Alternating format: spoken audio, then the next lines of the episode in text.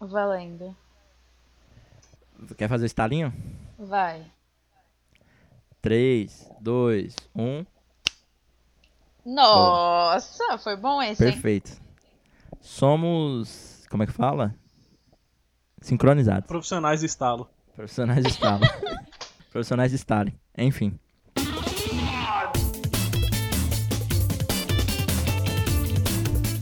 Começando mais um Como Se Fosse Hoje, dia 31 de julho, né? Mais um dia que a gente chega aí quinzenalmente batendo na porta do seu ouvido, né? Um abraço pros leoninos.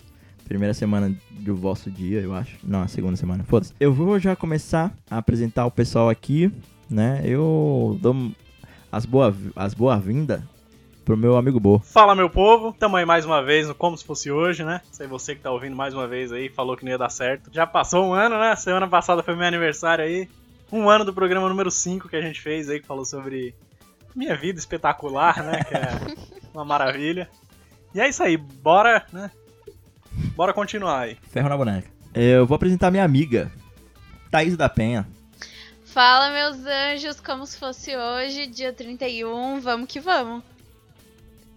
Isso aí, vamos que vamos. Famoso, vamos que vamos. Eu vou mandar um recado do nosso amigo Cadu aqui, que ele deu uma carteirada em nós aqui, falando sobre a pronúncia do nome francês da cidade de Cabrai, que não é Cabrai, o nome.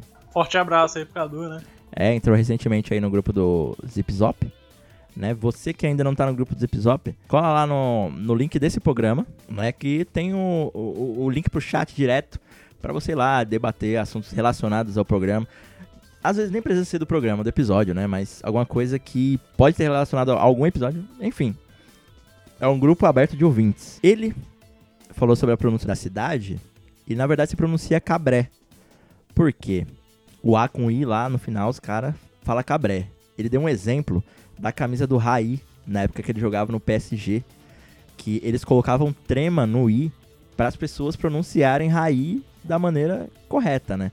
Senão as pessoas pronunciariam o nome dele como Ré. Então o nome da, correto da cidade é Cambré. Então, gente, se você viu mais alguma coisa errada aí que tá no nosso programa e tudo mais, em algum episódio ou nesse mesmo, que hoje vai ser um bagulho polêmico. Hoje vai ser polêmico. Hoje, nossa senhora, quero nem. Hoje é pra você mandar o programa pra aquele seu amiguinho que discorda muitas vezes, né, de você na questão política pra ele tentar refutar nós aqui, né? E olha que a gente tá com uma historiadora, hein? Ó. Que hoje em dia historiadora não tá significando muita coisa, não, mas. É, assim como também muitas outras, né, profissões. Quase nada, né? Se você ser informado em Harvard, por exemplo, também hoje em dia, foda-se. Não, hoje em dia, se você for podcaster também, foda-se, tá ligado? Tá em alta hoje é ser youtuber e tudo ser mais. coaching, né? Essas coisas tá em alta. É, isso é. Tem um dado da, se não me engano, da BBC que diz que o sonho de, das crianças de serem astronautas hoje em dia é menor. É a primeira vez que é menor do que uma outra profissão. Porque o sonho das crianças hoje é ser youtuber. É real, gente. Não é brincadeira, não. Não, é, não é mas é, mas é verdade. Uma vez eu tava fazendo um trabalho numa escola, né? Não era no estágio, era numa escola de primário. Aí a gente pediu uma tarefa pros aluninhos e um aluninha do prézinho falou que não tinha tempo pra fazer. Vai escutando, vai escutando. Era, era uma tarefa meio complexa mesmo, tinha que entrevistar umas pessoas, etc. Ele falou que não tinha tempo pra fazer porque ele cuidava do canal dele no YouTube. Ah, Ele falou que só tinha três inscritos ainda, mas que dava muito trabalho já. E pediu pra eu me inscrever. caralho. Tá vendo? O bagulho ficou bizarro demais. E se fosse antigamente, ia estar todo mundo com foguete, né? Não é, não, gente. Eu tô um pouco ocupado com o meu foguete de brinquedo aqui. Ele ainda é de, de, de madeira, mas tá dando um trabalho. Exatamente. Dados os recados, é, eu vou pedir pra você que está nos ouvindo agora, se você acredita no nosso potencial, diante a política da meritocracia, a gente tá fazendo ela de uma maneira muito boa, a gente merece seus 10 reais, vá lá em picpay.me barra como hoje, tem lá um único plano de 10 reais, você assina todo mês. Claro, se você quiser contribuir com pagamento de servidor, né, tem o servidor do site também é carinho, né. Nada Estúdio também pra melhorar a qualidade aqui dos é, áudios. a gente tá gravando aqui nas gambiarra foda. Se você quiser que a gente grave num estúdio, às vezes os seus 10 reais vai ajudar muito.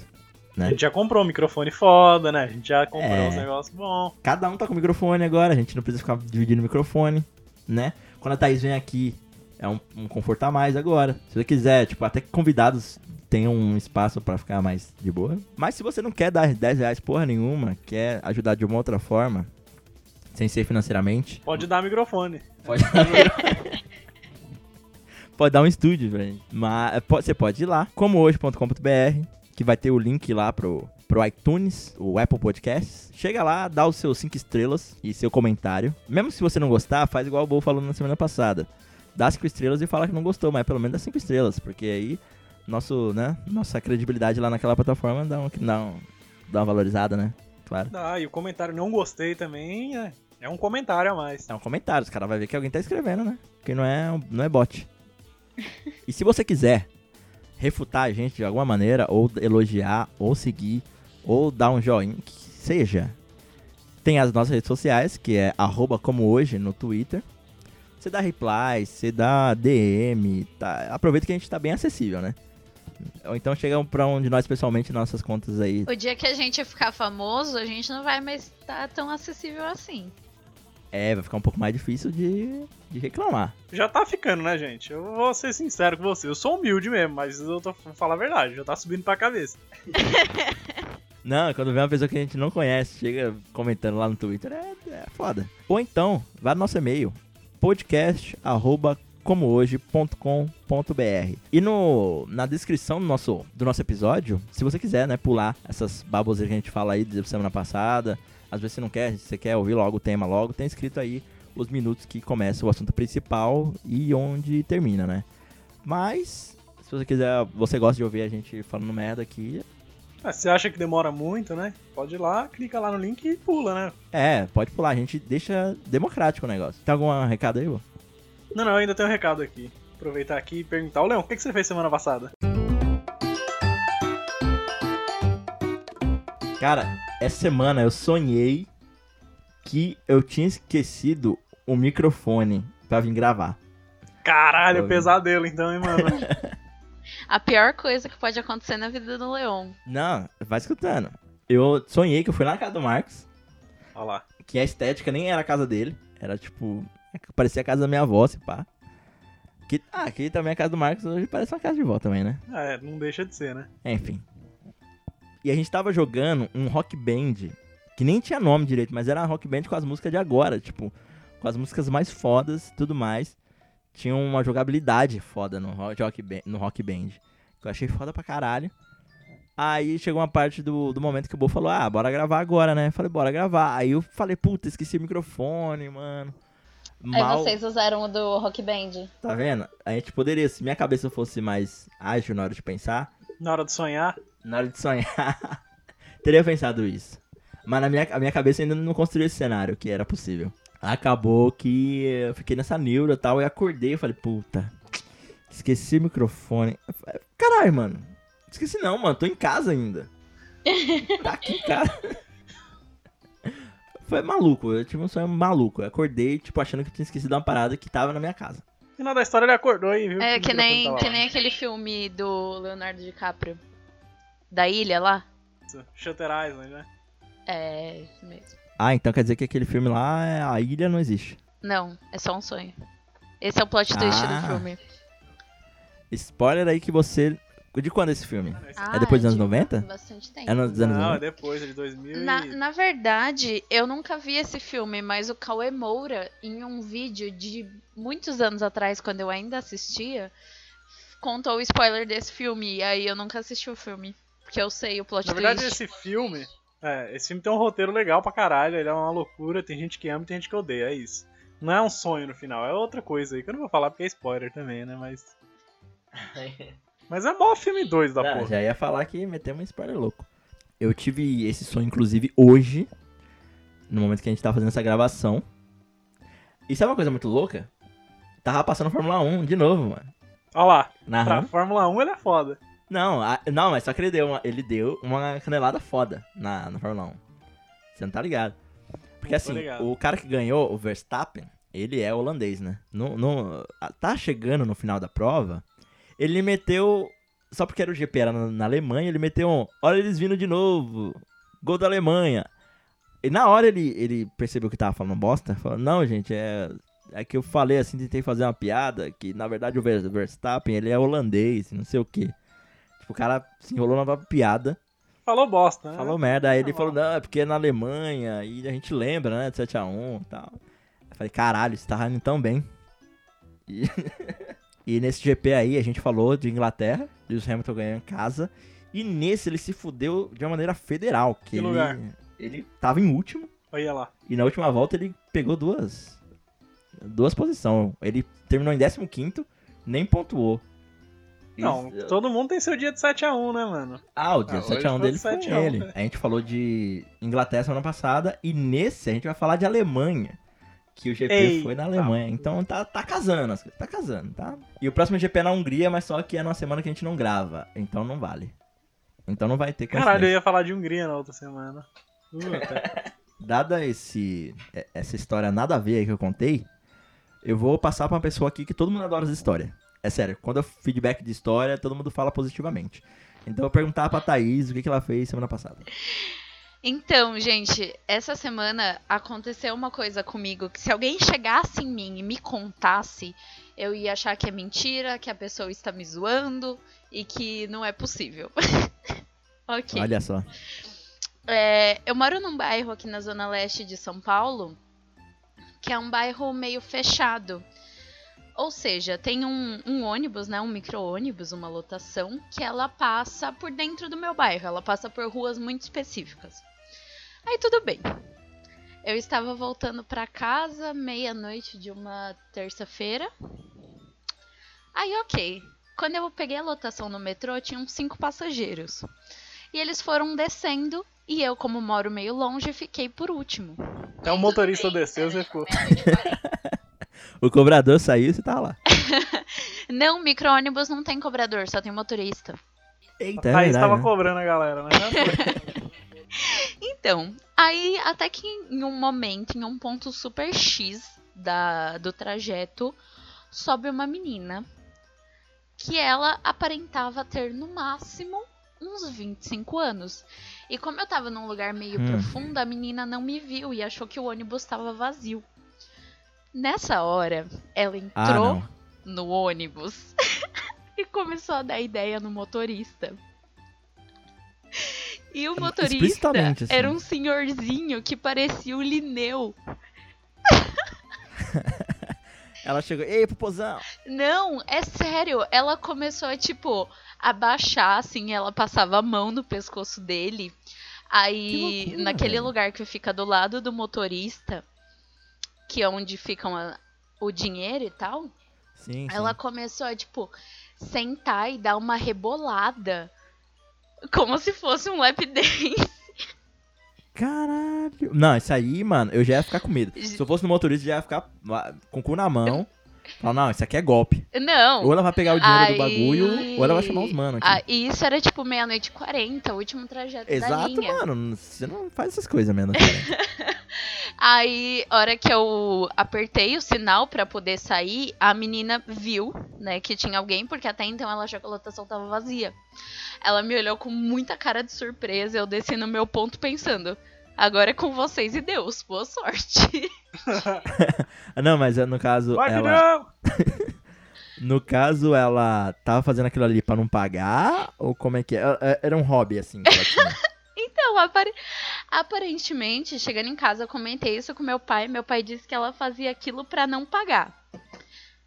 Mas, gente, tem um jeito muito mais fácil de você não pagar o ônibus. Se você pedir pra ele, ele deixa. Exatamente, lotação aquela hora.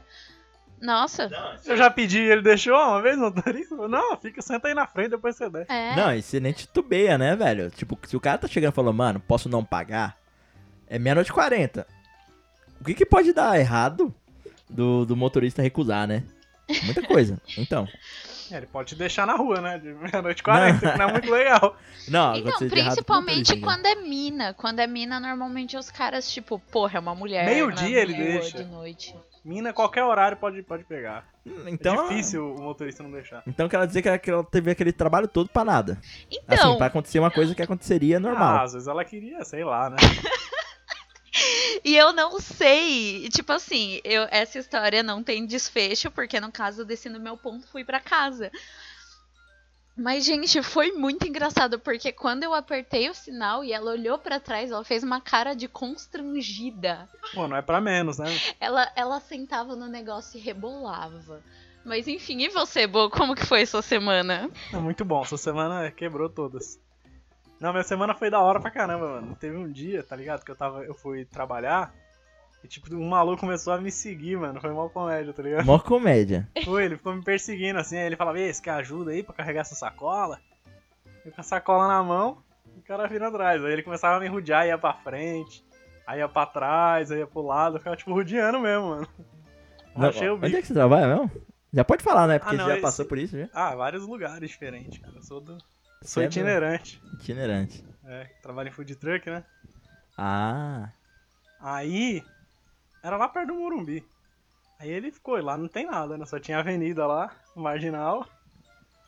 E o cara seguindo lá, mano. Eu rachando que tinha uns pedaços de pau no chão. Eu falei, mano, se esse cara pegar um pedaço de pau e bater na minha cabeça aqui já era. Fudeu. Fudeu, ele tava noiado, velho. Ele ficava toda hora olhando na mochila. Aí tinha uma loja. Aí ele foi pra minha frente, assim, tá ligado? Quando ele tava andando na minha frente, tinha uma loja de vidro, uma vidraçaria. Eu peguei e corri, falei, pô, vou entrar aqui. Tava meio cheia a loja, assim, né? Aham. Tinha uma filinha assim, tava meio cheio. Aí eu entrei e fiquei lá parado, mó cota, mano. Eu já tava meio atrasado pra entrar, mas falei, foda-se. Fiquei Ah, não, esperando aí- lá e eu dava uma olhada, assim, a galera lá de dentro percebeu, né, que eu tava meio esquisito na loja. Aham. Que eu só ficava olhando pra fora assim, eu vi que o maluco sumiu, eu saí correndo, falei, o quê? Eu que não vou ficar aqui? O quê? Deixa aí, mano, ele se resolve aí. E foi isso aí, cara. Minha Não, semana- porque quando você falou dos pedaços de pau, eu achei que você ia chegar falando, não, qualquer coisa eu pego esse pedaço. Eu pego esse pedaço de pau e E regaço. eu eu assalto sou- ele. E pega os pinos que ele tem no bolso. Se pegasse pedaço de pau, eu ia apanhar do mesmo jeito, então. Eu ia apanhar com pedaço de pau na mão. Mas igual no truco, né? Morreu com o pau na mão. É, morrer com pau na mão, verdade. Aí sua semana foi um semi-assalto. Não, não foi sem Ah, não, não foi Às um... vezes ele queria me ajudar mesmo a carregar a sacola, Ah, não tá. sei. Claro, né? Com certeza, ali do lado do Paraisópolis. Foi, era ali perto mesmo. Ah, então nossa semana passada foi bem curta, né? Acho que tá na hora do esculacho, né? Sei lá. Sim. Então, beleza, vamos fazer o seguinte. Fazer o Vamos- seguinte. Vamos aproveitar e vamos esculachar. Atenção, chegou Chatuba, hein? Atenção, chegou Chatuba, hein? Vamos esculachar, hein? Vou começar porque o meu assunto, eu acho que é o mais de boa aqui, né? É, acho que é. Não Comparado Pra não com- dar briga, vamos deixar a polêmica pra depois. Hoje, dia 31 de julho, o ano é 1858. Eita. É velho, mas nem tanto, né? É, É. se você parar pra pensar assim. Final do século XIX, início do século XX. Final não, né? Metade. Bom, É, 50 é exatamente metade. É, 1858. Lá em Dublin. Qual país que é Dublin? lá na Irlanda, né? Ô, pá. louco, na Irlanda. Nascia, sabe quem? Quem? Richard Dixon Oldham. O, o presunto velho. Presunto velho, Oldham, isso aí. Ele, é- ele foi um geólogo, né? Irlandês e britânico também, que ele tinha, né? Descendência, então ele era. Não, é que naquela época ainda É era. verdade. Então ele Reino era Unido. britânico. é, 1850 ainda era Reino Unido. né? Era Reino Unido ainda. Verdade. E em 1906, ele sugeriu que o núcleo da Terra era derretido, hein? Até lá ninguém sabia que a Terra tinha um núcleo. Ah, então naquela época ele chegou, ah, se pá, deve ser. Ele observou alguma coisa ali que ele. Falou que era, mas, mano, 1906, cara, não faz muito tempo. A Não, gente não é, descobriu não que o faz. núcleo da Terra como era de verdade. Não, mas. é, Mas você vai me contar como ele sugeriu, né? Vou, né? Ah, então beleza. Tipo, porque. Se você for parar pra pensar, a gente já falou daquele outro cara dinamarquês lá, da velocidade da luz, né? Dá sim, Descobriu é. bagulho. Tipo, mano, há muito tempo atrás a gente sabia que os planetas eram longe pra caralho, e, né? Tudo, que É, a Terra realmente. não era plana. É, o bagulho de terra plana. não, é e o que o cara pegou lá e colocou os dois postes lá e descobriu que a Terra era redonda e ainda descobriu o diâmetro da Terra, tipo, mano, aproximadamente certinho, assim, ele deu o palpite É, por causa de um pôr do sol. por causa de um pôr do sol. E a gente só foi descobrir o núcleo da Terra agora, em 1906, né? É Foda. Mas não, quem tá certo mesmo é o cara do. É o, o Lavo Carvalho lá que falou que. O Quem da tá Terra certo é ele. plana, é verdade. E hoje eu vou falar um pouco dessa família toda aí, beleza? Do Olavo de Carvalho? Não, do, Ah, tá. do, dos presunto velho. certo. Ele era filho de Thomas Oldham, né? Que nasceu em mil- 1816. Ele também era geólogo. E ele estudou no Trinity College, né? Lá em Dublin. Essa escola aí é famosa pra caralho. Tem. É, muita gente foda estudou lá. tá? Dá pra você entrar lá. Tipo, não, não você se É, matricular. entrar pra visitar, né? Sim, entrar pra visitar. Também pode entrar pra se matricular também. Também? Claro. Mas dá pra você visitar lá, cara. E eles têm um espaço aberto. É, o museu tem dias certo pra você visitar, claro. Deve ter uns fósseis lá também, umas paradas dessa, né? Ah, Geologia. e ele estudou também engenharia civil e geologia na Universidade de Edimburgo, né? Que aí fica na Escócia, né? Ficar na Escócia. Já é, é É, perto. ali do lado, né? Hoje o Bo tá testando o conhecimento do Leon, vocês perceberam? Nada. É porque o Leão ele é Reino Unido. É verdade, verdade, que o Leon é inglês, né? É é, que é? Reino Unidista? Reino Unidense. Reino Unidiano? E ele estudou junto com Robert Jameson, né? Que foi um dos grandes mineralogistas, eu acho. Existe essa palavra? Sei lá, mano. Estudante de minerais, aí, de minérios, de Isso minas. aí. Mineralogista, O beleza. grande estudioso do minério. Isso aí. E em 1838, tá ligado? Ele se juntou lá às pesquisas irlandesas, né? Como assistente-chefe de Joseph Edison Portlock. 1838, ele nasceu em 1816, ele tinha 22 anos. Caralho. 22 anos era assistente-chefe. Não sei se naquela época também, né? As pessoas morriam antes, acho que não, né? Não, não. já tá um 850 não, é. da gente. Mas, cara, é como a gente falou, mano. Não existia adolescência. É, mano, os caras já viravam chefe, assistente-chefe. com Não, 20, 20 passou. Aprendeu a ler, já tem que estudar Acho tudo. que é a né? gente que tá atrasado, na verdade. mas- É verdade. E aí, né, eles, tipo, esse cara aí, esse Joseph Portlock, ele estudava geologia da cidade de Londonderry, né, e vizinhanças. Londonderry que fica na Irlanda do Norte. E aí o Portlock escreveu isso dele, falou assim, ó, sempre que eu precisei de seu auxílio, eu vi que ele possuía a mais alta inteligência e o mais ilimitado zelo, né. Isso aí foi eu que traduzi mais ou menos, mas acho que é isso. É, cara. O ilimitado zelo, aquele É o bonito. ilimitado fala. zelo, né, mano? E tipo, mano, em 1840, ele descobriu umas marcas, assim, tá ligado? Uns desenhos, umas rochas, que formavam tipo uns lequezinhos, tá ligado? Aqueles desenhos de leque, assim, umas plantinhas. Lá Uhum. na cidade de Bray, da Irlanda. Como- mas como é que é esse Slack aí? É tipo umas plantinhas, assim, que é, é tipo um formato de leque. É tipo um fóssil. Cidade de Bray, que tem o time Bray Wonders, né, mano? Que é um dos melhores times do mundo. Eu acho que no FIFA ele é meia estrela só, ou é uma. Eu acho que é o pior time do FIFA. Bray Wonders. Olha lá, curiosidade aleatória. E ele foi na cidade que ele descobriu os fósseis, né? Ele mostrou pro paleontologista inglês lá, Edward Forbes, né? E aí ele batizou essa- essas marcas de Oldhamia. E ele disse também que, que eram os fósseis mais antigos do mundo, tá ligado? Até então. E ele Caralho. descobriu lá, velho. Que hoje já não são mais, já descobriram outros fósseis mais, mais antigos. E eles eram briozoários, né? Que era uma espécie lá de plantas. Hoje, tipo, já tiveram vários estudos, né? Os estudiosos já atribuíram com outras plantas e animais e hoje chama de Ectoprocta. Que é tipo umas plantas assim que tem no fundo do mar. Bem pequenininha. Saquei. E tipo, com esses estudos dele, pá, foi passando o tempo e ele acabou virando curador da Sociedade Geológica de Dublin, em 1845, né? E aí ele sucedeu John Phillips e pegou a cadeira lá de geologia do Trinity College, né? Que é um colégio aí que o Leon já visitou, né? Ou não? Já, já. E depois disso, lá em 1848, ele foi eleito membro da Royal Society. Então você já vê que o, ca- o pai do cara já era foda, né? Não, mas é foda que assim, quando você vê que seu pai é tão foda, fica aquela carga, né? Tipo, será que você é tão foda quanto meu pai? Então, mano. Mas essa história ainda vai continuar. calma. Vai continuar. Ele, ele, ele fez uma descoberta fodida também. E aí, né? O pai dele casou com Louisa Matilda Dixon, lá de Liverpool. Matilda. Matilda. Em 1850, né? Em novembro, tá ligado? Ele renunciou tudo o cargo dele de professor lá, a porra toda que ele era. E aí ele assumiu a posição, sabe do que? Não? De quê?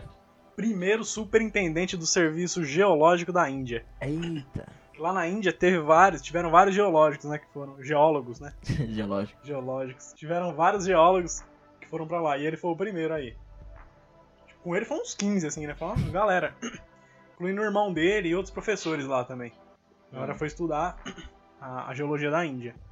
E aí, 31 de julho, né? Hoje, de 1858, nasceu filho mais velho dele, que é o que eu vou falar daqui a pouco, que é o, o homem do dia. E aí ele seguiu os passos do pai, né? Que já era foda pra caralho, e estudou na Rugby School, né? Lá do, da Inglaterra. que não é uma escola de rugby. é verdade. É da cidade de rugby, né? Exato. Tem uma coisa a ver com a outra, mas aí já é assunto Já é outro, outro assunto, verdade. já é outro podcast. Ele também estudou na Royal School of Mines, né? Que ele estudou mineração. Só que eu vou voltar aqui pro pai dele. Tipo, enquanto isso, né? Enquanto ele tava crescendo e se desenvolvendo lá, pai dele tava lá na Índia, supervisionava um programa de mapeamento dos extratos de carvão, né? Talvez por isso o filho dele tenha estudado minas, né? É. Mineração, não sei. Quem estuda Minas é o ginecologista. Verdade. Nossa, pesado.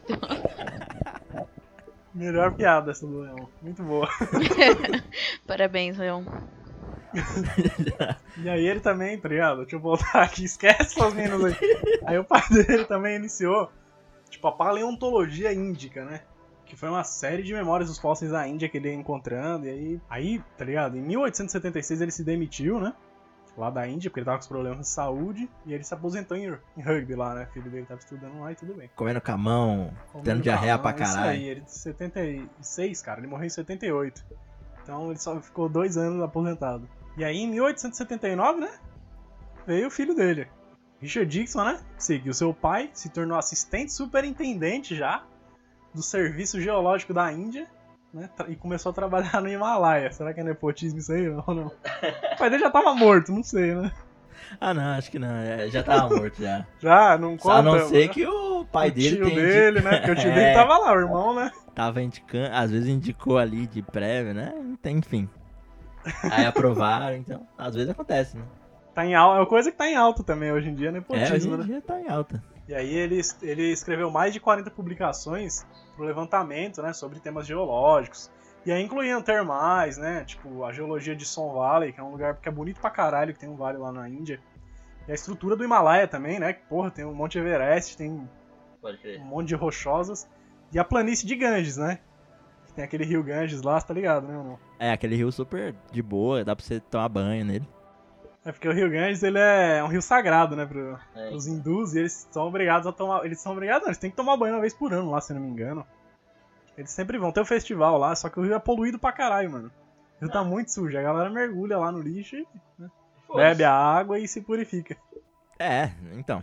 Eu não vou falar que às vezes o pai dele teve contato com o Rio Ganges aí, tomou um banho de rio aí, não sei, porque ele não era hindu, né? Não era, ele não Deve precisava. ser católico, já que nasceu na Irlanda. Nasceu na Irlanda, é verdade. Deve. Tem uma grande chance. Ser cristão, pelo menos, né? Só- e o trabalho mais conhecido dele, cara, foi em sismologia, né? Que ele fez um relatório sobre um terremoto que teve em 1897, lá em Assam. Que é aquela, aquela parte da Índia que é tipo um bracinho que fica em cima de Bangladesh, assim, Pode né? crer. Que fica fora, assim, da Índia, Aham. que envolve Bangladesh inteiro. Então, naquela região teve um terremoto fudido. E ele foi lá, mano. Quando ele fez, tipo, muito além dos relatos de terremotos que já tinham acontecido, tá ligado? Ele colocou muito mais detalhado, muito mais específico. Tem um chá do Twins que se chama Assam, que é as ervas do chá preto que vem de lá. Então, Foda. recomendo. especiarias indígenas, ou indianas. e aí nesse relatório dele, ele incluiu, mano, uma descrição, tá ligado, do terremoto com elevação de até 35 pés e relatou também acelerações do solo que haviam excedido a aceleração gravitacional da Terra. Acho que o terremoto foi tão rápido que as pessoas ficaram flutuando um pouco e depois caíram, não sei.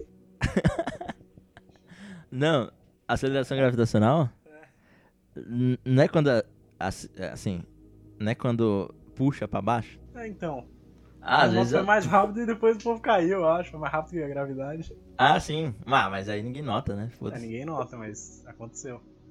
E a contribuição mais importante dele foi a identificação separada dos três tipos de ondas sísmicas, né?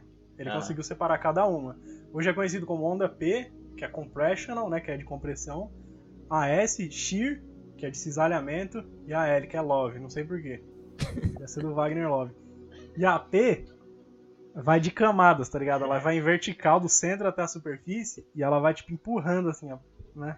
Aham. as camadas, de cima e pra baixo, assim, até chegar na superfície. Ela vai, tipo, esmagando. A S, ela vai na vertical, tipo, em cobrinha, assim, né?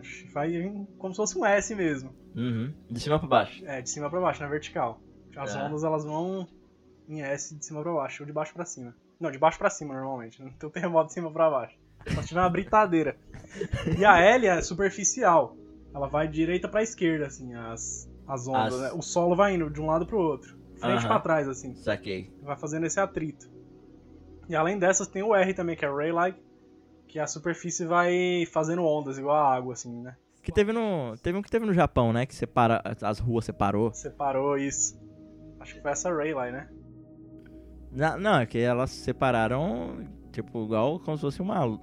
Uma L da vida, né? Tipo, ela dá aquela mexida. Ah, é. Cada uma pra um lado, né? Às vezes foi isso. Foi. É, pode ser também. Você aí que tá ouvindo agora, mande um e-mail se você souber.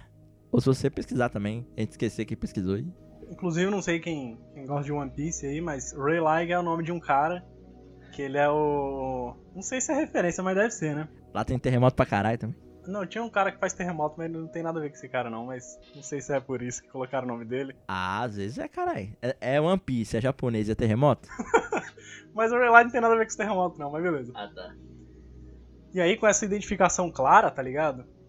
De cada uma dessas separadamente aí, desses, dessas ondas sísmicas, é, ele acabou verificando que a velocidade e proporção das ondas, quando elas ia, né, tipo, você observava de um certo ponto, quando elas ia de cima para baixo, de baixo para cima em um ângulo específico, ela decrescia a velocidade. Ela começava rápido e ia ficando mais lenta até, né? E aí ele sugeriu a existência de uma região central no planeta Terra composta por matéria menos densa, né? Por uma matéria líquida. Porque diferentes tipos de materiais, né? Diferente tipo de ondas sísmicas, né? Diferente tipo de vibrações. agora está E a vibração diminuía. Foi assim que ele chegou a essa conclusão. Aham, é louco. Tipo, além disso, a equipe também, né? Não foi só ele que fez isso, né? A equipe era grande, tinha mais de 15 caras, né? Eu falei. Uhum. Ela fez grandes descobertas, né? Tipo, teve essa pressão dos terremotos, descobriu que o núcleo da Terra era derretido. Tinha um maluco foda também, o Henry Benedict Medlicott. Como que é? Isso aí. Ele cunhou o termo Gondwana, né? Que depois foi criado o conceito do continente pós-Pangeia, né? Que a Pangeia se dividiu e ficou o supercontinente do Sul, que era Gondwana, que era América do Sul, África, Austrália, Antártida. Era tipo o, o mundo sem os Estados Unidos e a Europa, né? Tipo uma beleza. Zoando. Era, era um mundo melhor. era um mundo melhor. E aí depois de- da Pangeia, Gondwana, e aí foi separando os continentes. E foi esse cara que criou ali também, esse termo. Uhum. E aí em 1903, né, nosso querido Richard Dixon Oldham se demitiu, né, Serviço Geológico da Índia, devido a problemas de saúde também, né, não sei se é muito bom trabalhar em, em Na Minas, Índia. na, ou na Índia, não sei o que, que é pior. E aí ele voltou para o Reino Unido, né, viveu em e em outras várias partes do país de Gales. Em 1906, ele escreveu um artigo né, analisando tempos de chegada sísmica de vários terremotos registrados, e aí com isso ele concluiu que a Terra tinha um núcleo mesmo, e era estimado a menor do que 0.4 vezes o raio da Terra, que eu não sei quanto que vai ser, mas é bem pequeno. É, tipo, 40% não, mentira. É, acho que é isso aí, mano. 40% o raio da Terra. É, então não é tão pequeno não, eu achei que fosse em 1908 ele foi premiado com a medalha Leo. Em 1911 ele foi membro também da Royal Society, igual o pai dele, né? De 1920 a 22 ele serviu como presidente da Sociedade Geológica de Londres. Ele morreu dia 15 de junho de 1936. E o seu pai também, né, era foda, em reconhecimento aos serviços longos e importantes na ciência da geologia, porque ele foi o pioneiro, né? Não, a paleontográfica índica, né? Mó nome estranho, mas era, né? A paleontologia lá da Índia, que ele também pegou os fósseis. Ele recebeu a Royal Medal da Royal Society também. Morreu dia 17 de julho de 1878. Um ano antes do filho dele chegar na Índia. Então ele não. Acabou não, Não- sabendo que a Terra tinha um núcleo Ele achou que a Terra era, um- era uma. plana. Não. Isso ele já sabia que não era, né? Era, uma- era uma massa, era uma bola de. Uma bola de bilhar. Ou ele nunca imaginou, né? O que, que tinha lá no É, ou ele achou que era igual aquele filme lá do Viagem ao Centro da Terra. É, é, também.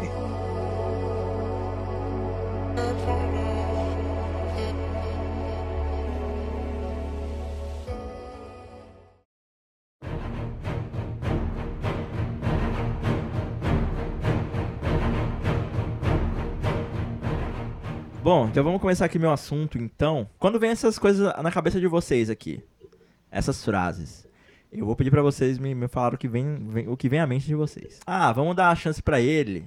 Ele pode mudar as coisas. A frase também. Precisamos ter um novo jeito de fazer política. Tirando o PT, qualquer um serve.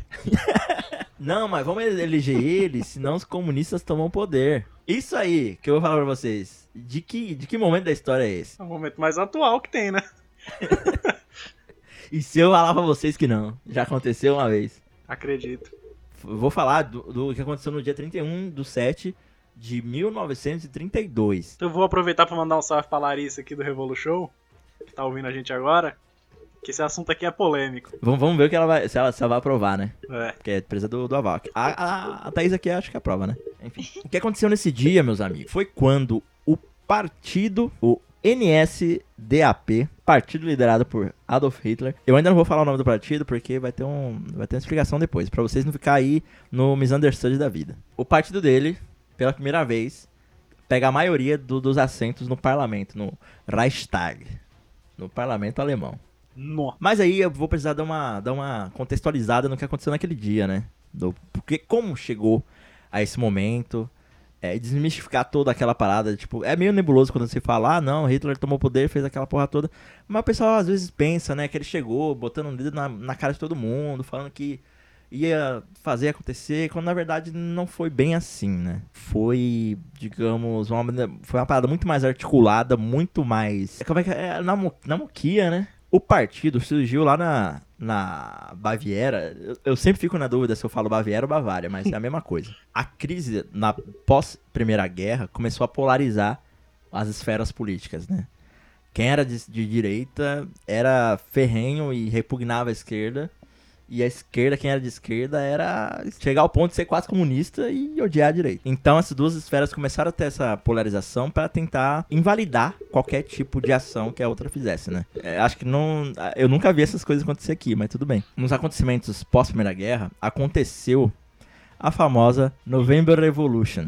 Eu acho que é assim que se fala. É, A Revolução de Novembro, que na verdade aconteceu em 28 de outubro, mas até chegar no dia 9 de novembro ali, o pessoal só foi saber depois, às vezes, não sei. Hertha Republik Bayern, forças principais ali, chegados ali aos bolcheviques, um grupo soviético da Bavária, né? Sim, as internacionais comunistas, assim como o PCB brasileiro. Ele só foi só foi reconhecido mais tarde, mas uma hora ele foi reconhecido pela Internacional Comunista também. Olha lá, precisa de um reconhecimento, precisa de todo mundo aprovar, tá vendo? Essa Revolução de Novembro seu justamente naquela região porque foi uma das regiões mais afetadas, digamos assim, pela Primeira Guerra, né? Questão de desemprego, de fome, de pessoas em estado fudido, digamos assim. Vai ser o ponto central da nossa história aqui, digamos, hoje, né? Ah, a Revolução de Novembro forçou o Império Alemão conceder ao parlamento uma autonomia maior, né? Uma força maior e assim estabelecer o Reich alemão, que era a República Alemã, né? Todo mundo chamava naquela época. A gente pode ter conhecido, né, o, o Reich alemão como a República de Weimar. Foi um regime semi-presidencial, se eu não me engano tinha esse nome. É um termo que surgiu em 1950, mas só que ele já tinha esse traço em mil, na década de 20, ali com a República de Weimar, onde o presidente e o parlamento tinham poderes, mas nenhum era um maior que o outro. Acontece hoje, digamos, a Câmara dos Deputados tem um certo poder do presidente, mas só cada um tem mais poder que o outro em certos aspectos. Assim, não vamos dar aula de política aqui, porque senão vou me enrolar também e vou vou me fuder aqui na minha explicação. Falar bosta, né? Fala A bosta. gente já fala pouca. Na República de Weimar, o presidente eleito tinha sete anos de mandato quando na, no Reichstag, o parlamento alemão, aconteciam eleições normalmente de dois em dois anos, quando se trocavam as cadeiras dos partidos. E lá, o, o Reichstag funcionava com uma política de... tem um nome aqui. O número de cadeiras era proporcional à porcentagem de votos da população. Então, por exemplo, o partido do Hitler, ele era tinha lá uma fotinha dele lá, tipo, ó, liderado por fulano de tal, pelo Hitler, é, vote no partido tal. A porcentagem de votos que tinha esse partido era o número, era a porcentagem de cadeiras. Então, o partido P, o SPD, o Partido Social Democrata, que era liderado pelo Otto Walls, acho que é Walls, né, quando tem um E é um A. Então, acho que é Otto Walls. Ele foi líder do parlamento de 1920 até 32. Então, ele tinha, esse partido tinha o maior número de, de cadeiras ali até o dado momento do nosso dia aqui, do nosso dia 31 de 32. Bom, e antes de existir o Partido Nazi, tinha o DAP, que é aí que tá, que era o Partido dos Trabalhadores Alemães. Aí eu acho muito interessante, quando eu ia lá pesquisar o assunto e vinha lá, ah, o, o, o partido do Hitler era o PT alemão? Tipo, primeiramente, que nem existia PT, gente, naquela época. Existia só o DAP. Não é, tipo, cada, cada país tem o seu partido, partido trabalhador.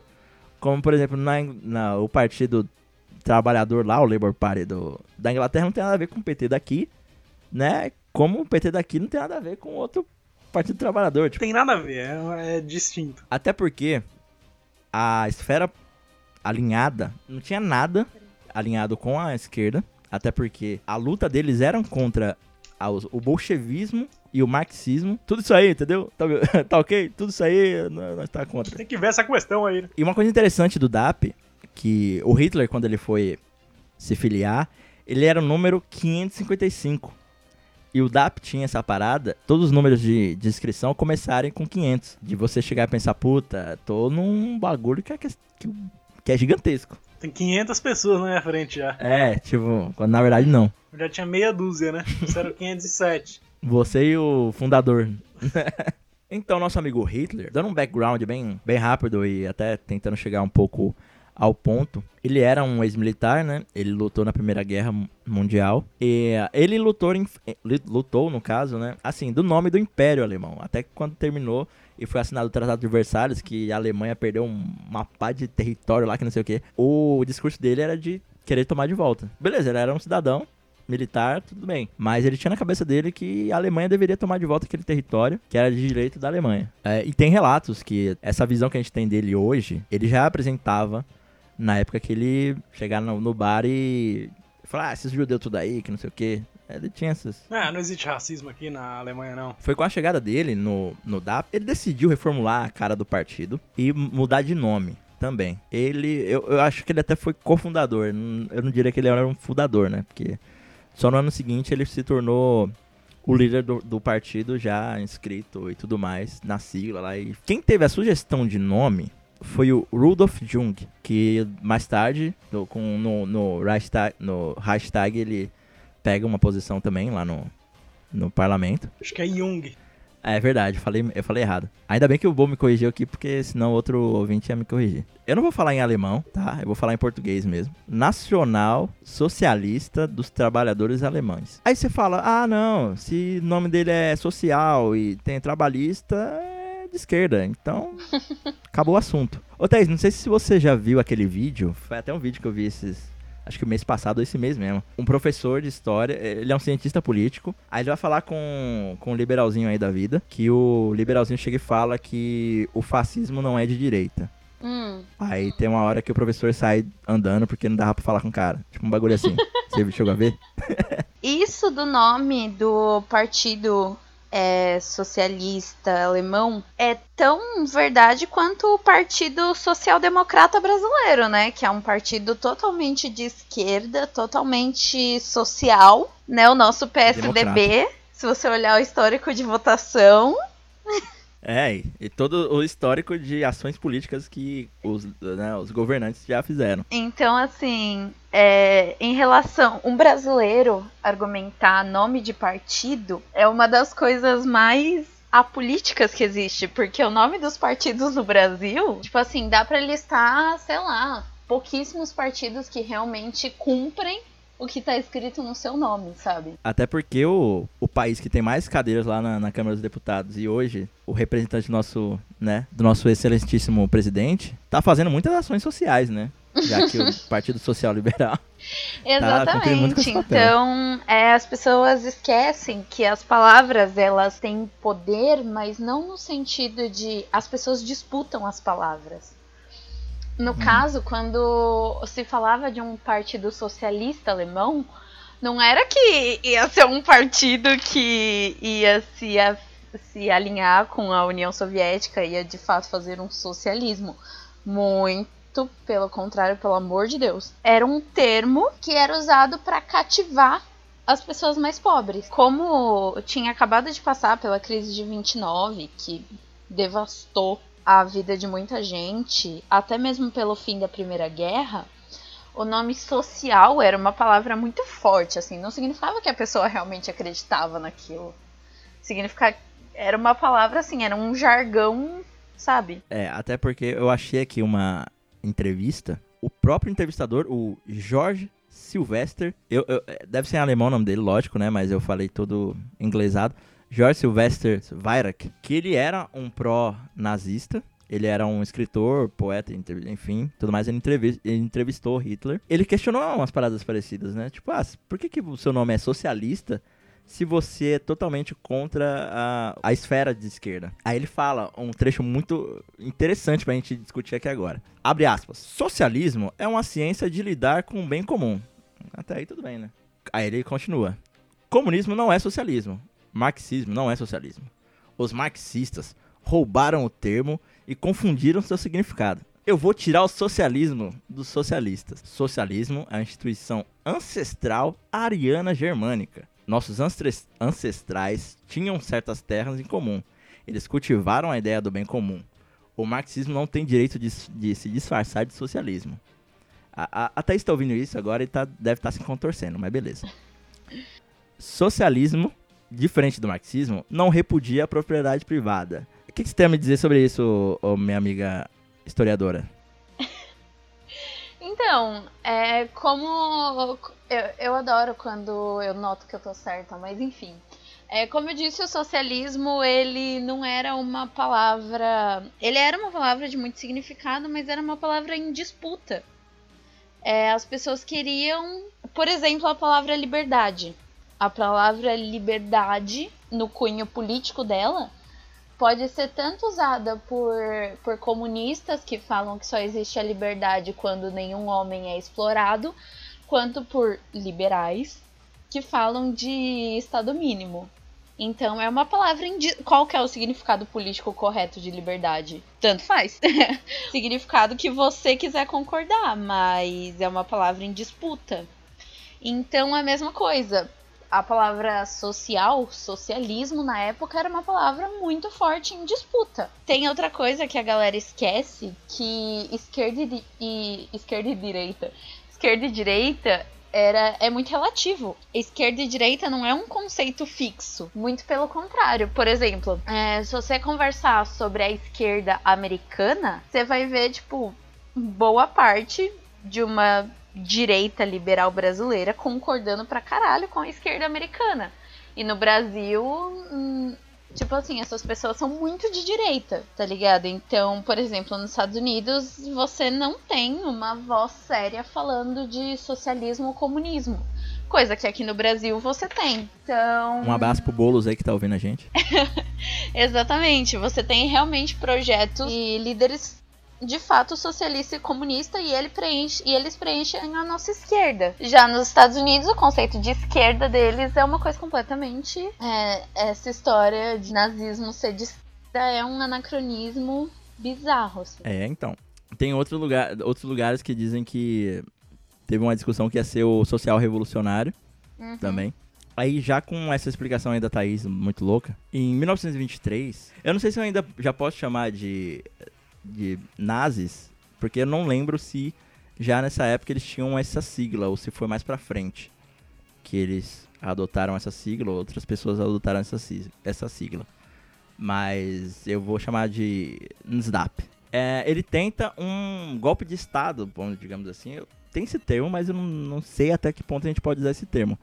Mas foi uma tentativa de golpe de Estado contra a República de Weimar, que ele fez um ataque em Munique, é, é o chamado Beer Hall Putz. E é, o fato de ter esse nome é muito louco porque Beer Hall seria como se fosse os pubs que tinham lá na Inglaterra, na Inglaterra não, na Alemanha, que eles costumavam discutir política nesses pubs. Não sei se seria como se fosse o boteco da vida, mas foi a partir desses beer que a ideia do, do golpe de estado, que no caso falhou, o que leva é a prisão do líder do partido, que seria no caso Adolf Hitler. Tem aquele livro, né, famoso, Minha Luta, My Camp, que no caso ele escreveu no período que estava preso. Tá aí, fácil de achar, dá pra comprar. Eu não sei se eu recomendo porque eu não li ainda, mas dizem que é muito bom. Aliás, é muito bom pra você entender a, a cabeça do Hitler naquela época, né, seus ideais e tudo mais. Sim, é bom desde que você que você entenda o contexto de tudo aquilo e, tenha na cabeça e use aquilo como uma estudação de, é um como um estudo de caso, né? Estudação é ótimo. Estudagem. Uma estudagem.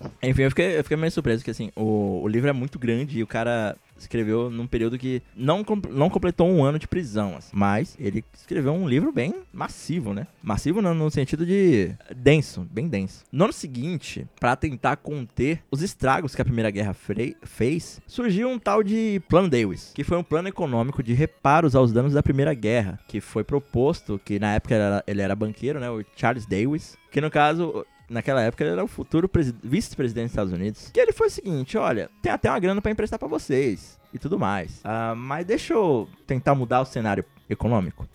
Deixa na minha mão. Que foi quando esse plano propôs que o Reichsbank, o banco alemão, fosse supervisionado, né, pelos países da Tríplice Aliança, né, que compunha Estados Unidos, Reino Unido, França. Não sei se necessariamente nessa ordem, nesse grau de, de poder. Então cuidou de todo esse aparato e de finanças e não sei o que. E ainda emprestou 200 milhas na mão dos alemão pra chegar e falar, arruma essa porra. Regaça. Tipo, ó, faz aí o que vocês quiserem. Mas aí como a nossa amiga Thaís já previu, Já né, adiantou aqui, né? já adiantou ali no começo do negócio, chegou a Grande Depressão de 29. Ah, no período que a gente tá falando aqui até o dado momento da nossa data, ah, o desemprego na Alemanha foi de 8,5% para 30%. Ah, porra. Ali, fi, todo mundo tinha que ter. Aquele um terço ali tinha que ter mente empreendedora, senão. Gente, Senão, pô. tinha que mudar o mindset. Putz, agora falando mal de coaching, deixa eu abrir um- um- uma lembrança. Que não sei se vocês viram aquele. aquele aquela palestra de coaching lá que a. Que a mina chegou e falou que. Os judeus aceitaram a derrota. Exato, era porque eles eram acomodados. Ou seja, tinha um terço de gente lá acomodada. Não, não, como que é isso? Repete aí pra mim, gente, por favor. Que eu, não... eu não acredito, não. Se tô querendo matar a gente, vamos deixar morrer, né? Tô acomodado aqui, prefiro morrer do que me mexer. Enfim, era ali 6,1 milhões de alemães desempregados. Isso aconteceu também porque os bancos americanos, que por conta do- da porra do plano Davis, começaram a cobrar adiantado, né? Os empréstimos que eles fizeram aos países e às instituições. As 200 milhas lá, que foram de dólares, que foram emprestadas para a Alemanha, puta, com certeza deve ter somado juros aí os caralhos, né? O, o país se fudeu pra caralho. A Alemanha se lascou no nível federal. Foi aí que, um ano depois, o NSDAP, né, o partido nazista, ele pega de maneira significativa o parlamento. Foi quando ele fica em segundo lugar nas eleições, 107 cadeiras contra 147 do S- SPD. Então eles já têm uma força um pouco ma- maior política, né, de, de eleitorado, digamos assim. Se eu não me engano, o, o, o Hitler como líder, ele tinha essa coisa, né, tipo, olha, Olha o que a República de Weimar tá fazendo com vocês. Olha essa democracia de esquerda aí, entendeu? Tá fazendo aí com o país. Tá ok? 6 milhões de empregados. Dois anos depois, que é a porra que fica. a- quando a porra acontece, quando o bagulho fica louco, como eu falei antigamente, né? Antigamente não, no, no começo do programa. fo- eram de dois em dois anos que aconteciam as eleições federais, né? Que era no, no hashtag. No dia de hoje, 31 de 32, quando na primeira, pela primeira vez, e assim se sucedeu, que o partido nazista toma o parlamento em sua maioria. E acontece umas coisas muito. E foi daí, é é um ponto de partida, diria assim, pra a merda na frente acontecer. Um ano mais tarde, o Hitler, ele é sugerido pelo presidente como chanceler.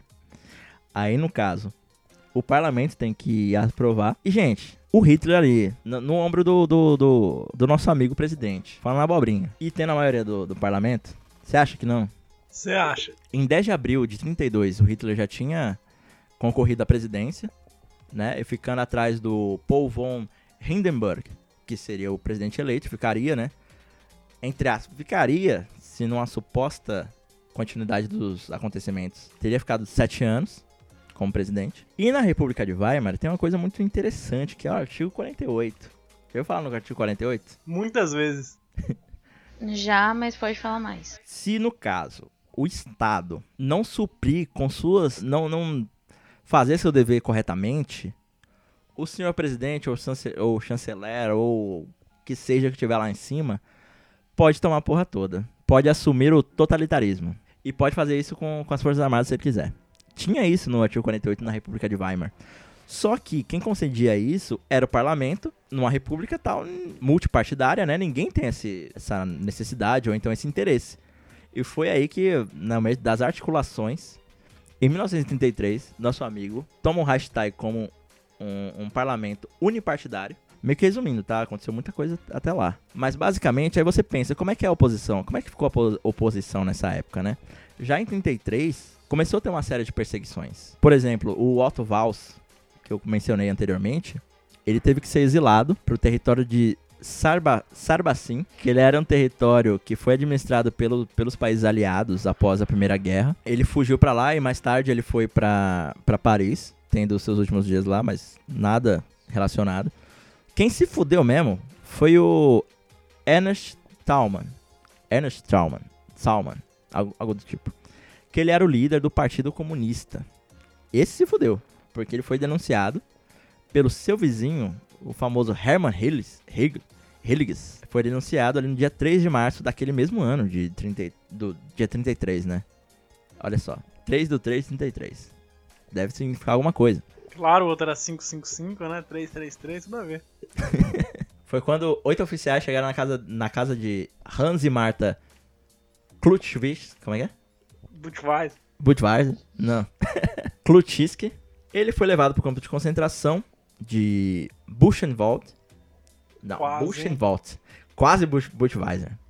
Puta, hein, Thaís? Seu nome só lembra coisa boa. Enfim. Ele morreu no dia 18 de agosto de 44. Ele, foi, ele ficou lá 11 anos preso e foi fuzilado lá junto com 8.482 pessoas. Só? Só. Mano, 8 mil, velho. Não, não, 8 só, mil e meio. Só, isso, só fuzilados. Fora os outros, que é. foram mortos com um monte de outras coisas. Esses aí morreram mais rápido, né? É, isso aí foi morte, na hora. Só foi fuzilado. Só foi, né? Na morte boa. A bandeira, no caso da Alemanha, na República de Weimar, ela era, era como hoje, né? Ela tinha aquele desenho como tem hoje. Mas só que aí o Hitler chegou e falou, não, vamos usar a bandeira do Império Alemão. Que era aquela listrado com preto, branco e vermelho. É, desculpa se vocês estão vendo a bandeira do São Paulo Futebol Clube, não é minha intenção, mas é invertido. Uh, até porque na Copa de 38, se eu não me engano, é, 34 e 38, a Alemanha entra com uma suástica no símbolo. A Alemanha tem essas, essa cor hoje, a cor da, do uniforme de branco e preto, mas era por conta do Império Alemão mesmo, de quando surgiu a, a federação. Mas só que essas duas Copas foram muito marcadas na Alemanha por conta do país levar o símbolo do partido no peito. É, e também tem outra coisa, que não tem como você atribuir o nome do partido a, a um partido que existe hoje, né? Que ficou aí no, no poder no país por 13 anos. Ninguém mudou a bandeira do Brasil, porque, que, porque o PT ficou 13 anos. É, a bandeira não ficou vermelha, então não se preocupe se você estiver em coma agora e tá ouvindo esse podcast. Então não dá pra você fazer essa, essa simetria. Essa. Como é que fala? Essa falsa. Falsa. Falsa simetria. Então, o, o período que a. Um pouco antes do que a Thaís vai falar agora, foi marcado por isso, né? No episódio antepassado, eu comentei sobre a Operação Barbarossa, que era a operação que os alemães é, até então, os alemães eles tinham um pacto de não agressão com a União Soviética. Só que, porra, né? Quem que faz pacto com Hitler achando que o bagulho vai dar bom, né? Aí os alemães quebram esse pacto e resolvem invadir a, a União Soviética em 22 de junho de 41. Hoje, no dia 31 de, ju de julho, aconteceu a primeira batalha oficial, que foi a batalha de, foi a batalha de Smolensk.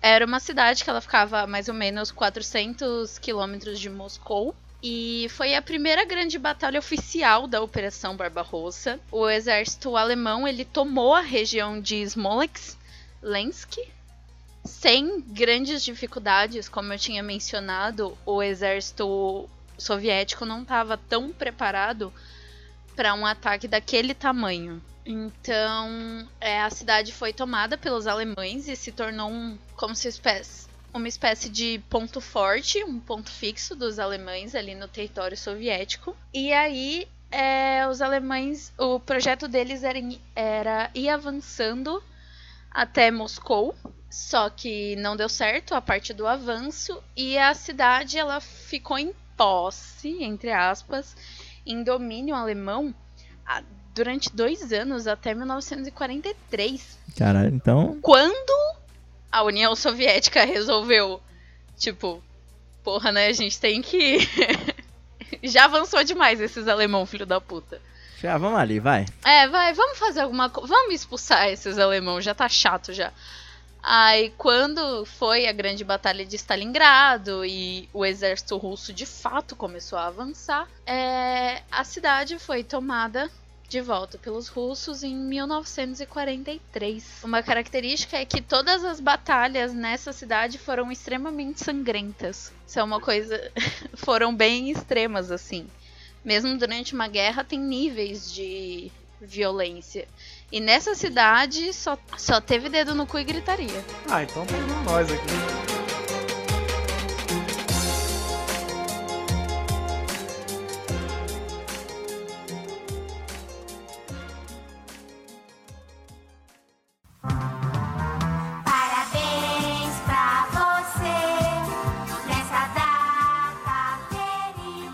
Agora é o momento dos aniversários, né? Momento que todo mundo às vezes espera, momento que a gente tira a galera da geladeira, né? Tira os otários da geladeira. A gente ficou aí não, não muito bem, né? Não muito falada. Galera que se acha famosa, né? Michael Jackson, os otários do caralho. que não é porra nenhuma e se acha. Bom, do meu ciclo de amigos, acho que ninguém faz aniversário no dia 31. O meu, graças a Deus, ninguém faz. Não, mas eu vou. Eu, eu, só, eu só tenho pessoa famosa pra dar parabéns.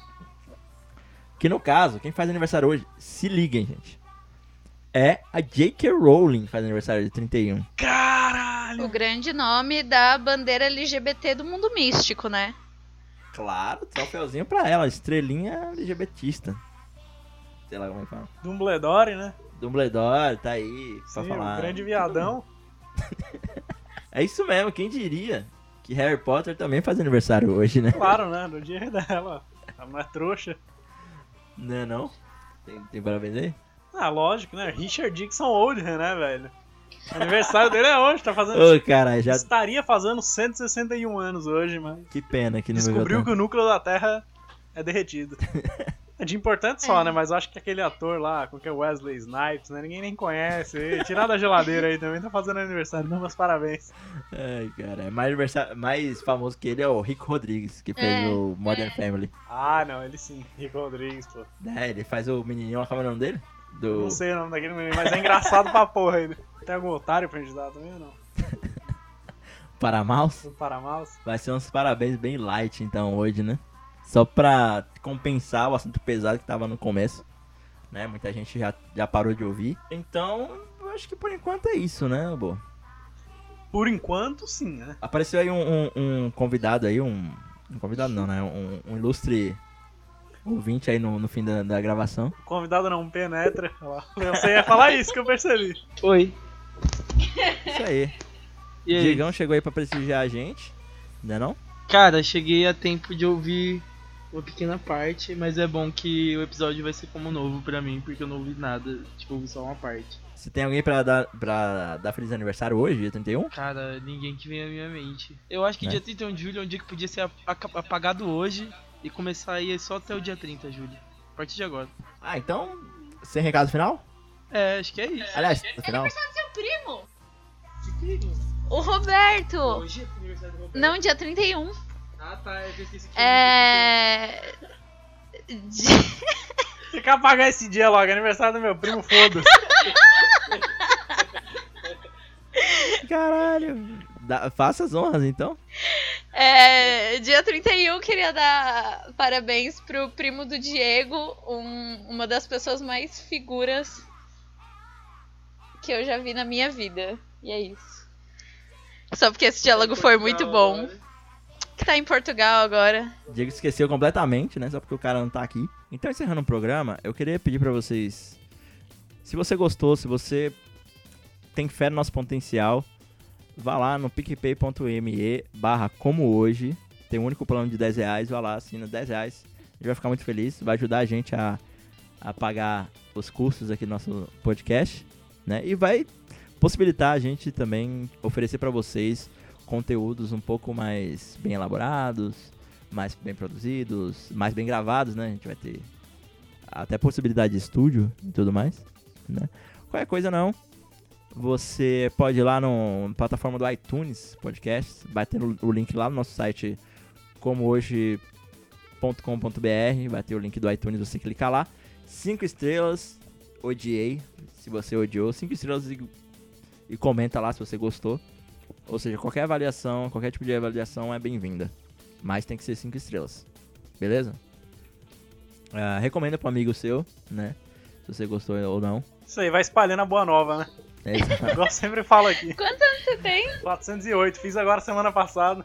É. então é isso, cara. Eu acho que é o recado que eu tenho para dar pra vocês aqui no encerramento do programa. Isso aí, gente, né? Vamos ficando por aqui. Um forte abraço, fique na paz, na felicidade. Eita, E agora até dia 14 agora, né? O próximo. dia 14. Puta, dia 14 tem um assunto muito foda, mano. Sério, você precisa ouvir, velho. De É, ver, não, é real, sério. Eita, Não, até não, não vou nem. eu fiquei surpreso. Não, você vai ouvir, você vai ver, vai ser foda. Eu vou até Caralho. guardar. Que você... Dia 14, não percam, tá? Na- O Meu próximo Deus, cara. programa. Eu vou... Mano, tá bom, vou... vamos gravar amanhã esse programa, mas beleza. Tô até sem palavras. Então, aguardem. Dia 14 que o bagulho vai ficar louco, segundo o Boa aqui. Né? Queria mandar um beijo pra Carol Kawabe. Ela vai vir, vai vir né, no, no mês de agosto. Então, nesse período de agosto, ela vai estar aqui no Brasil. Vai ter um rolê muito louco no dia 17. Né, que vai ser uma, uma boa-vinda, né? Esse rolê vai ser foda. Pra quem tá ouvindo, agora vou até deixar um. Falar, olha, dia 17 compareçam lá no Lago da Batata, que vai ter um rolê muito foda.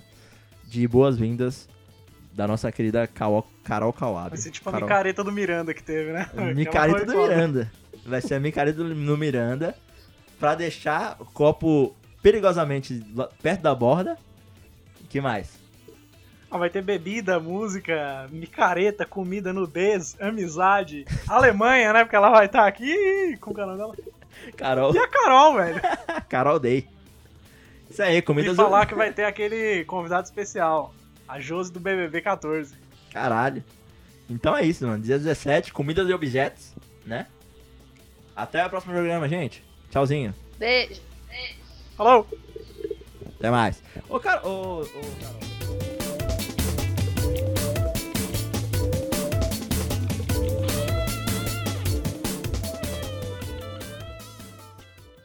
Quem tá aí? Quem tá aí? É o, é o Diego? É o Diego. Peraí, eu vou tirar o fone. Peraí, eu vou tirar o fone. Pronto. E aí, moto?